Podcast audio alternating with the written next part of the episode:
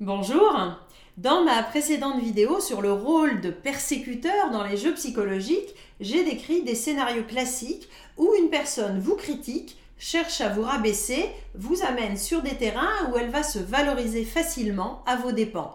Vous sentez le jeu de pouvoir.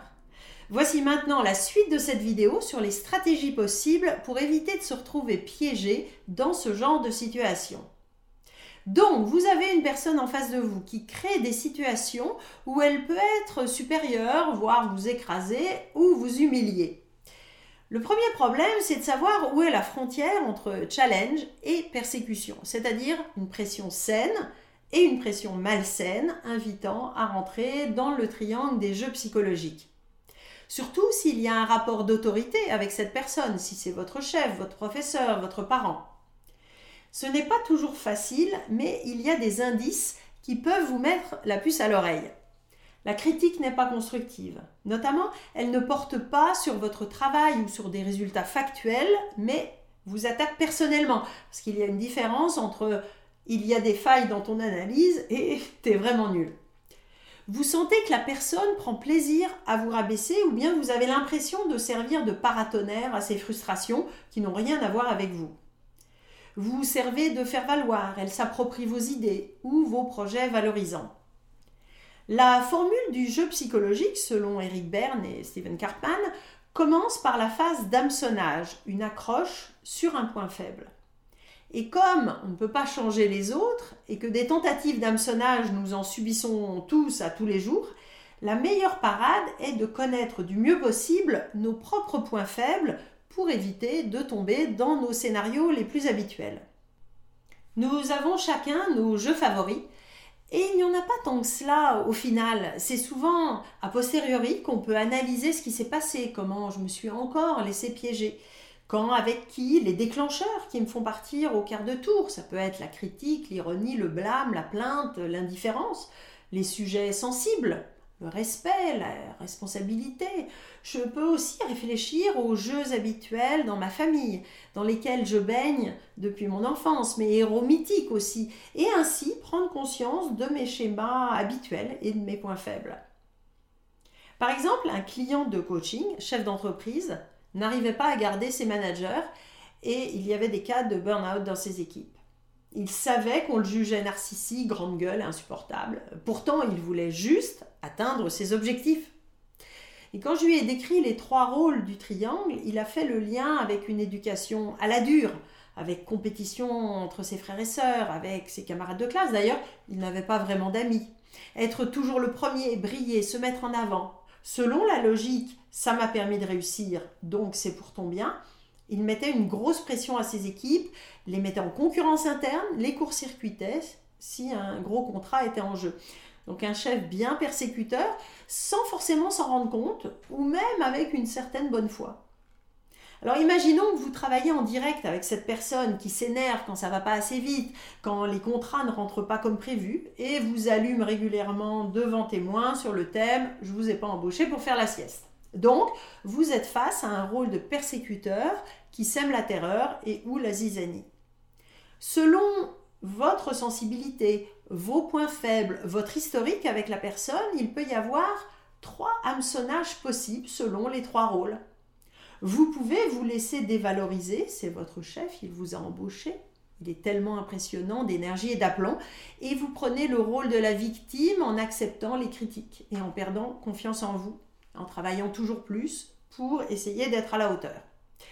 Vous pouvez aussi escalader en conflit dans un mode persécuteur. Je ne tolérerai pas vos agressions.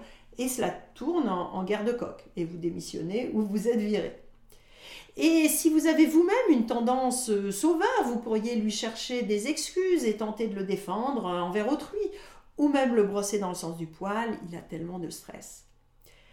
Au début, c'est difficile à repérer tellement c'est automatique, surtout avec certaines personnes ou certaines situations.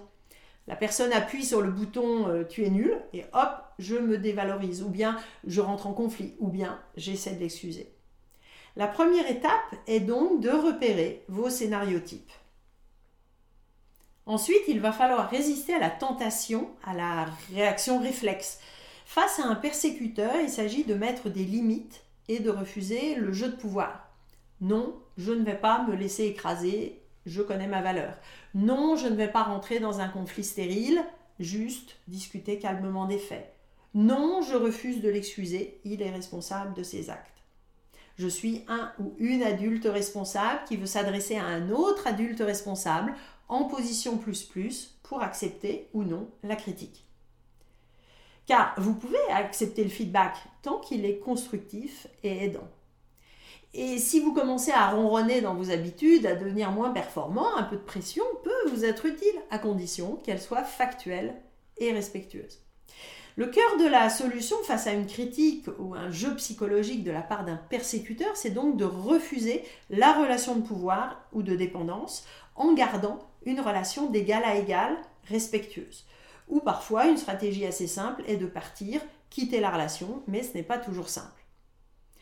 Si vous avez la malchance de crever un pneu au bord de la route, que vous ne savez pas changer une roue, et que vous appelez à la rescousse, la critique ou l'ironie de votre interlocuteur ne sert pas à grand-chose.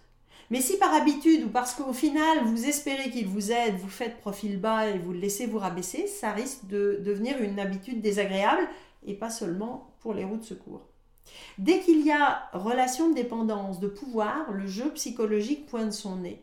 Alors, même si vous avez besoin de la personne, résistez et refusez de vous faire marcher dessus.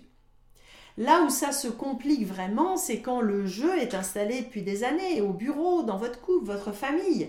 C'est plus difficile à identifier tellement c'est rentré dans les habitudes. Surtout le scénario persécuteur cherche victime, ou pour éviter le conflit, par dépendance matérielle, affective ou psychologique, vous avez laissé l'autre prendre l'ascendant.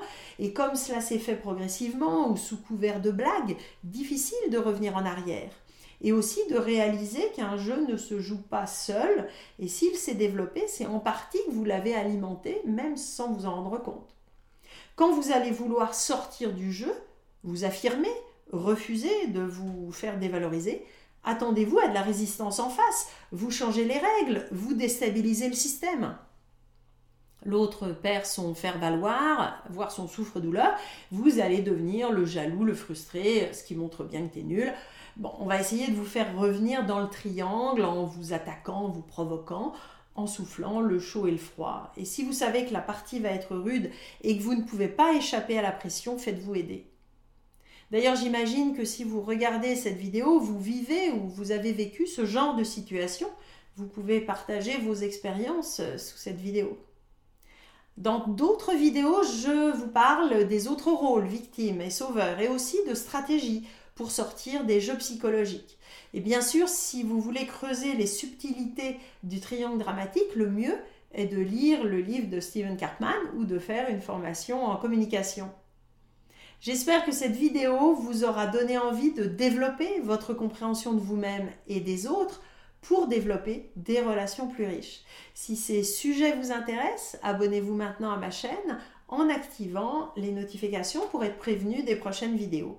Et vous pouvez vous inscrire également à ma lettre d'inspiration mensuelle avec le lien ci-dessous. À bientôt!